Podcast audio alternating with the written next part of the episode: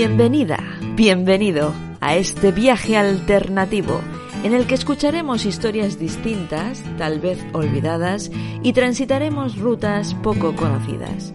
Desconecta unos minutos, abre tu mente y vente a un nuevo viaje alternativo.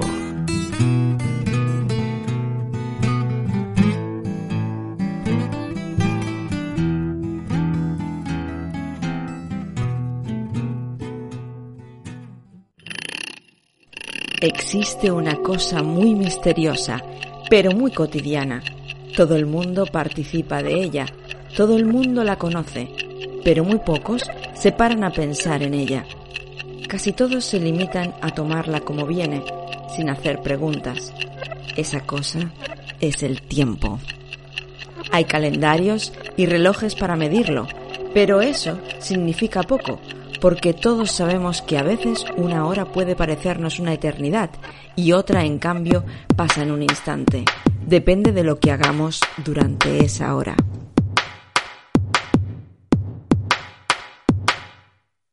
Hola Patricia, ¿qué tal? Hola Noemí, buenos días. Hoy vamos a hablar de Momo, que además me has dicho que te lo has leído recientemente en alemán. estupendo. De hecho, no sé si te lo he comentado, me imagino que sí, pero bueno, uno de los eh, motivos por los cuales eh, empecé a aprender alemán en su momento fue porque, entre otras cosas, quería tener la posibilidad de leer a Michael Ende en, el, en su idioma original. Y bueno, cuéntanos un poquito, así para la gente que a lo mejor no conozca tanto la historia, eh, ¿de qué va? Bueno, pues eh, la sinopsis de Momo es un poco complicada de hacer porque es, un libro de sencillez aparente pero muy complejo en realidad. Digamos que la trama gira en torno a, una niña, a Momo, eh, que aparece un día eh, de la nada en un pueblecito de lo que presumimos que es la costa de Italia, no llegan a decirlo nunca explícitamente, pero bueno, se deduce por, por eh, determinados elementos que se mencionan. Y en este pueblecito, ciudad pequeña, crea pues toda una comunidad de vecinos y amigos a su alrededor que se vuelve muy cercana, crean un, eh, nexo muy fuerte entre ellos en torno a Momo porque es una persona que tiene un poder especial, una capacidad especial para escuchar y para inspirar a los demás. Los demás eh, tienen sus mejores ideas, crean más cuando están alrededor suyo. El tema es que esa comunidad civílica se ve peligrar el día que aparecen los hombres grises, una especie de eh, grupo de mm, entidades sobrenaturales eh, bajo la aparente eh, formalidad de una institución, que es la Caja de Horror del Tiempo. lo que hacen es utilizar esa institución que representan para robar a los habitantes del pueblo de Momo su tiempo su bien más preciado que su tiempo. Entonces, el, todo el libro gira en torno a la cruzada de Momo por proteger a sus amigos y por salvar a sus amigos de estos ladrones de tiempo. Mm. Bueno, como has dicho, todo gira un poco eh, en esta historia alrededor del tiempo y la propia Momo parece como atemporal, ¿no? Esto que has dicho que apareció como de la nada, no se sabe cuándo nació, la gente le pregunta qué edad tiene, y ella dice 100 años por decir algo, porque ni siquiera sabe contar. Se ha aprendido algunos números, o sea, los ha oído por ahí, pero tampoco tiene como el concepto, ¿no? De, es ajena al concepto este de los números, del tiempo. Es, es una persona que vive absolutamente ajena al concepto del tiempo. O sea, el tiempo no, no pasa por ella. De hecho, da la sensación de que no crece, no cambia, no viste conforme a una determinada moda. Claro, por eso eh, por eso también es la única que se puede enfrentar a los hombres grises, porque ellos siempre eh, cuando atacan, bueno, atacan, van a, por una persona, sí, es como un ataque, le ofrecen a la, a la persona para embaucarla, le ofrecen tiempo. Y como ella ya tiene todo el tiempo del mundo, pues no tienen que ofrecerle. no tienen nada que ofrecerle, efectivamente. ni, ni tiempo ni, ni bienes materiales, que es otro de los puntos importantes del libro, como veremos. Claro, y luego la otra característica que también has mencionado es que sabe escuchar muy bien. Eso es una cosa que no sabe hacer todo el mundo, que la mayoría de personas no, no escuchamos, ¿eh? y, y, esto es, una característica de, este personaje principal que es lo que le hace pues eh, que la gente la, quiera también tanto, ¿no? Como comentaba antes, que me parece importantísimo, es, eh, bueno, ya le hemos hablado alguna vez, el tema de que eh, la gente acudía a ella cuando tenía problemas, porque de escucharse a sí mismos ya ya encontraban la solución a sus propios problemas, ¿no? Es un poco de, de psicóloga, solo a base de escuchar. pero también me parece muy interesante el hecho de que eso, de que inspiraba a la gente a usar su imaginación, a crear cosas, eh, a expandir sus límites, a eh, ver más allá, simplemente con su presencia y con su capacidad para escuchar. Mira, esto eh, no puedo remediarlo, lo voy a decir, venga, ¿por qué no? Porque es muy similar al personaje de Marilyn de Doctor en Alaska, que con su silencio consigue cosas increíbles, ¿no? Con Fleischmann. Sí, sí, sí. Es, es eh, uno de esos ejemplos de, de silencios atronadores, ¿no? de este eh, tipo de personajes que no dicen nada, pero dicen absolutamente todo. Y bueno, también es un libro que promueve una cosa que, que ahora oímos mucho, esto de la slow life, la vida lenta, de bajar el ritmo de la actividad, disfrutar de la vida, de las pequeñas cosas, ¿no? De, de nuestro tiempo y eso, llevar una vida más pausada. Y yo creo que es un poquito también lo que propone, un poco ligado a la idea esta de, del otro personaje del libro, que es Beppo, el barrendero, uno de los amigos de Momo, eh, cuando nos explica pues cómo él afronta barrer una avenida súper larga, que a mí esto me ha ayudado muchísimo, mira, ya se me pone la carne gallina otra vez, y es que no, no lo puedo remediar, cuando, no, porque es conseguir, cómo conseguir grandes objetivos, pues eso, dando pequeños pasos uno tras otro, sin agobio, sin pretender abarcar todo de una vez, ¿no? Y es, es importantísimo eso, cuando tienes un proyecto que parece algo, eh, pues como dices tú, inabarcable, algo imposible de realizar, y muchas veces se basa simplemente en dividir esa tarea titánica en pequeños pasos e ir poco a poco, sin prisa, a tu ritmo y ya llegarás.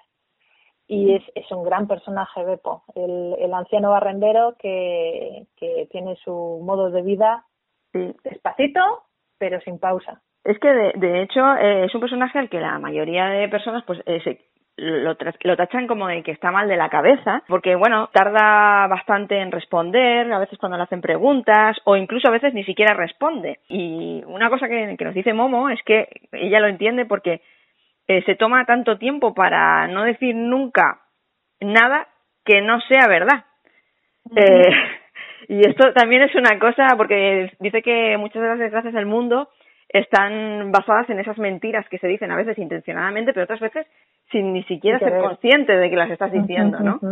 Y, y esto, guau, esto también es otra idea alucinante.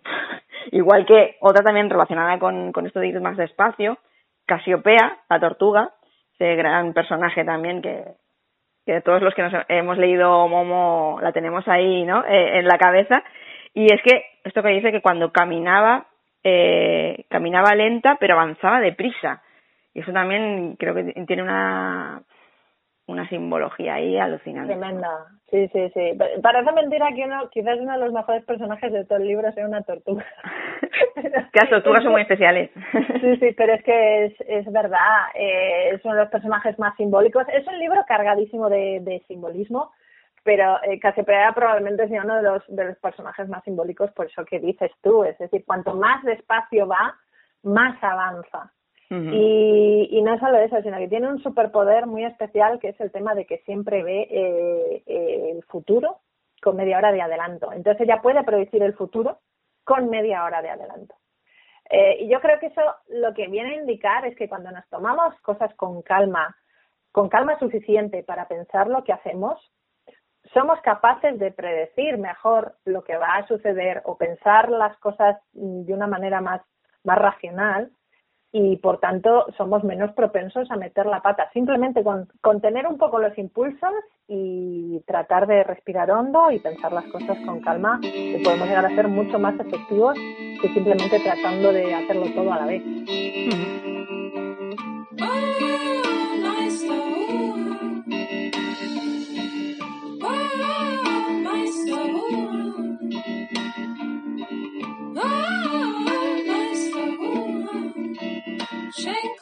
Bueno, como comentabas antes, eh, los hombres grises pertenecen a la caja de ahorros del tiempo y bueno, esto nos lleva a la terrorífica escena en la que un hombre gris va a visitar al barbero, que es un señor de, de 42 años.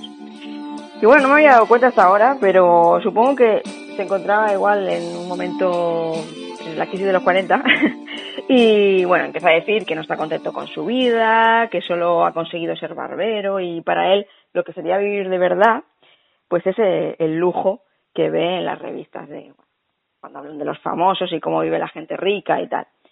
Entonces, parece como que los hombres grises huelen este tipo de, de sensaciones, sí. Mm. Y, y aparece justo uno en ese momento, cuando le están viniendo estos pensamientos a, la cabeza. Eh, supongo que te acordarás de, de ese cálculo que le hace de cómo está malgastando el tiempo y cómo puede ahorrar. Todo en términos económicos, todo el rato, pues invertir el tiempo, ahorrar tiempo, el tiempo es oro, ¿no? Todo esto. Y cómo, cómo le camela como un auténtico comercial, eh, cómo le, le confunde con tecnicismos, con un vocabulario muy matemático, muy orientado a la economía, eh, y cómo le engaña, en definitiva, diciendo cosas un poco sin sentido o vacías de contenido para venderle algo que realmente no necesita, que es eh, ahorrar ese, ese tiempo en lugar de aprovecharlo. Y bueno, le, le empieza a decir, pues eso, ¿cómo puede, cómo puede hacerlo? Pues eh, duerma menos horas, coma más deprisa, eh, meta a su madre en una residencia que el hombre vivía con su madre y claro, tenía que dedicarle un tiempo para, para atenderla y tal, pues ya si la mete en la residencia, pues nada. Eh, y luego la otra cosa que tenía una señora, ¿no? Que se estaba viendo con alguien. Sí, dan a entender como que tiene una, una novieta, una relación un poco informal. Sí. Eh, con alguien, pues como que se están empezando a conocer, o, pero es algo que podría llegar a mayores, pero que se ve interrumpido porque le, le convencen de que es algo superficial. Sí, y, además que, la vea. Sentido al principio le dice como que la vea con más, o sea, dejando más tiempo entre visita y visita, pero luego ya directamente dice, y si no, ¿por qué no deja de verla? ¿No? Mejor, así ahorrará más. Sí, sí, sí, sí, sí. Sí, eh, lo que le hace es al final una luz de gas terrible para convencerle de que se aleje de todas sus relaciones personales y se centre únicamente en, en trabajar. Que fíjate que es un tema que ahora mismo parece que vuelve a retomarse en el cine, en la literatura y demás, que son temas que vemos pues ahora últimamente en películas como Yesterday o como Soul, que comentan mucho ese tema de que bueno, lo de tener aspiraciones está muy bien, pero lo de valorar una vida sencilla, llena de pequeñas satisfacciones, también está muy bien. O sea, no todo el mundo ha nacido para ser estrella del rock, ni multimillonario, ni pero es que a veces, una cosa que dicen además en el libro, no recuerdo la frase exacta, pero es como que los sueños, que se te cumplen los sueños es lo más peligroso del mundo. Porque a veces pues lo que estabas deseando, ¿no? No es precisamente lo que te da la felicidad. Sí, sí, sí. O no, o no te sale el tiro exactamente por donde tú esperabas. También. tú creías que ibas a encontrar la felicidad en algo de eso, pero luego tiene un lado oscuro, mm. que todo tiene siempre un lado oscuro, y tú solo veías lo bonito y no se te ocurrió nunca pensar que ibas a tener que pagar un precio ni cuál iba a ser ese precio, claro. Eh, y bueno, luego aparte, este hombre, por ejemplo, cuando le hace caso, porque además una, una cosa curiosa que, que sucede es que cuando ya el hombre gris te ha visitado, poco a poco se va diluyendo eh, ese recuerdo de, de que te han impuesto ese, ese pensamiento, ¿no? Esa idea de ahorrar tiempo y tal. Al final eres tú mismo el que ha decidido eso. y, es una manipulación psicológica de manual, o sea, hacerte creer que la idea, que la decisión que han tomado por ti realmente la estás tomando tú, es, es, tuya, absolutamente. Y nada, y este hombre pues acaba, bueno, empieza estando cada vez más nervioso, con más ansiedad, acaba amargado y triste. El tiempo no se sabe a dónde iba a parar, porque tiene incluso menos tiempo que antes. claro, lo invierte todo trabajando, ¿no? Y, y, bueno, es un poco, claramente, crítica al capitalismo, al consumismo, que lo del consumismo también lo vemos con esa otra escena terrorífica, que es la de la muñeca, muñeca que la tradujeron en, español fue Bebenín. En el original eh, tiene curiosamente un nombre en inglés, eh, Girl, también un poco orientado a, a cómo ese eh, consumismo bestial va muy de la mano de la sociedad de consumo estadounidense, ¿no? Así que sí, sí, sí, es, es terrible esa escena. Yo creo que es de las más recordadas del libro en general por cualquiera que se la haya leído. Sí, bueno, y la película, la película también. Yo vi antes la película, antes de leerme el libro, y esa escena, o sea, a mí me causó terror de pequeña. Era algo, aparte, eh, es el cliché, ¿no? De también de la mujer, la típica que todo, cómprame cosas, cómprame, eh, bueno, maquillaje, ropa, todo, eh, ¿no?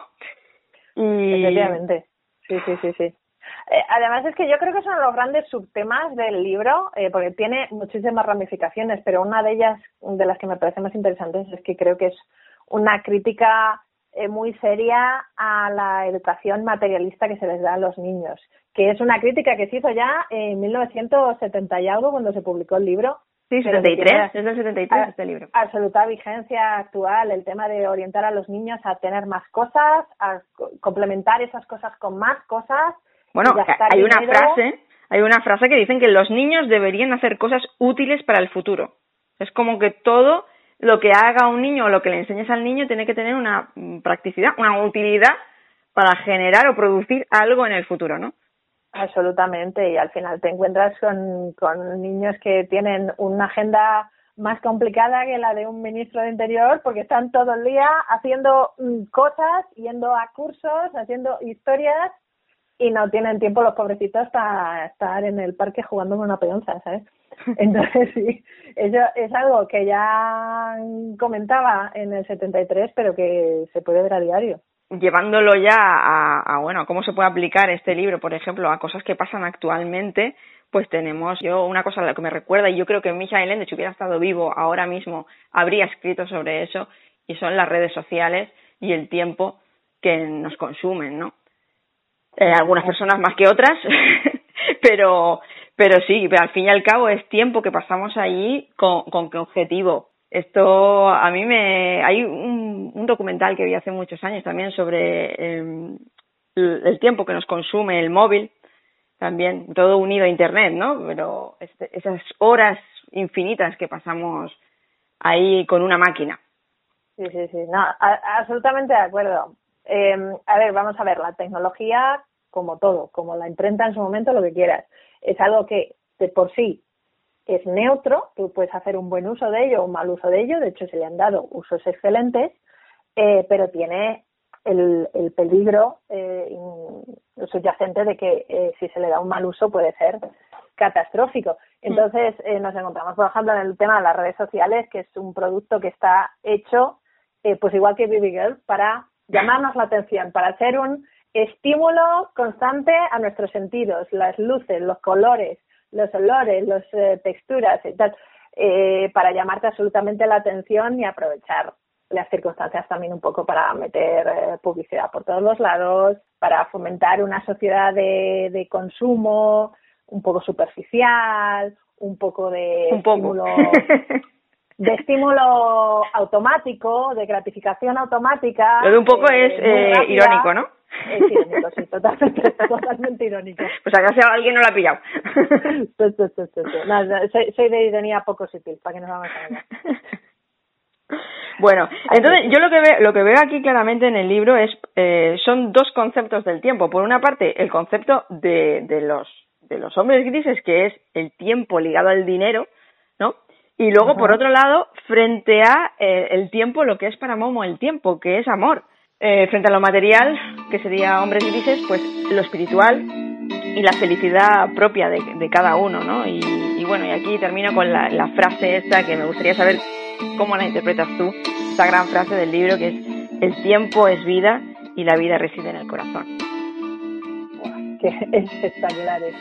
Eh, pues la verdad es que le doy una interpretación bastante parecida a lo que has comentado tú ahora mismo.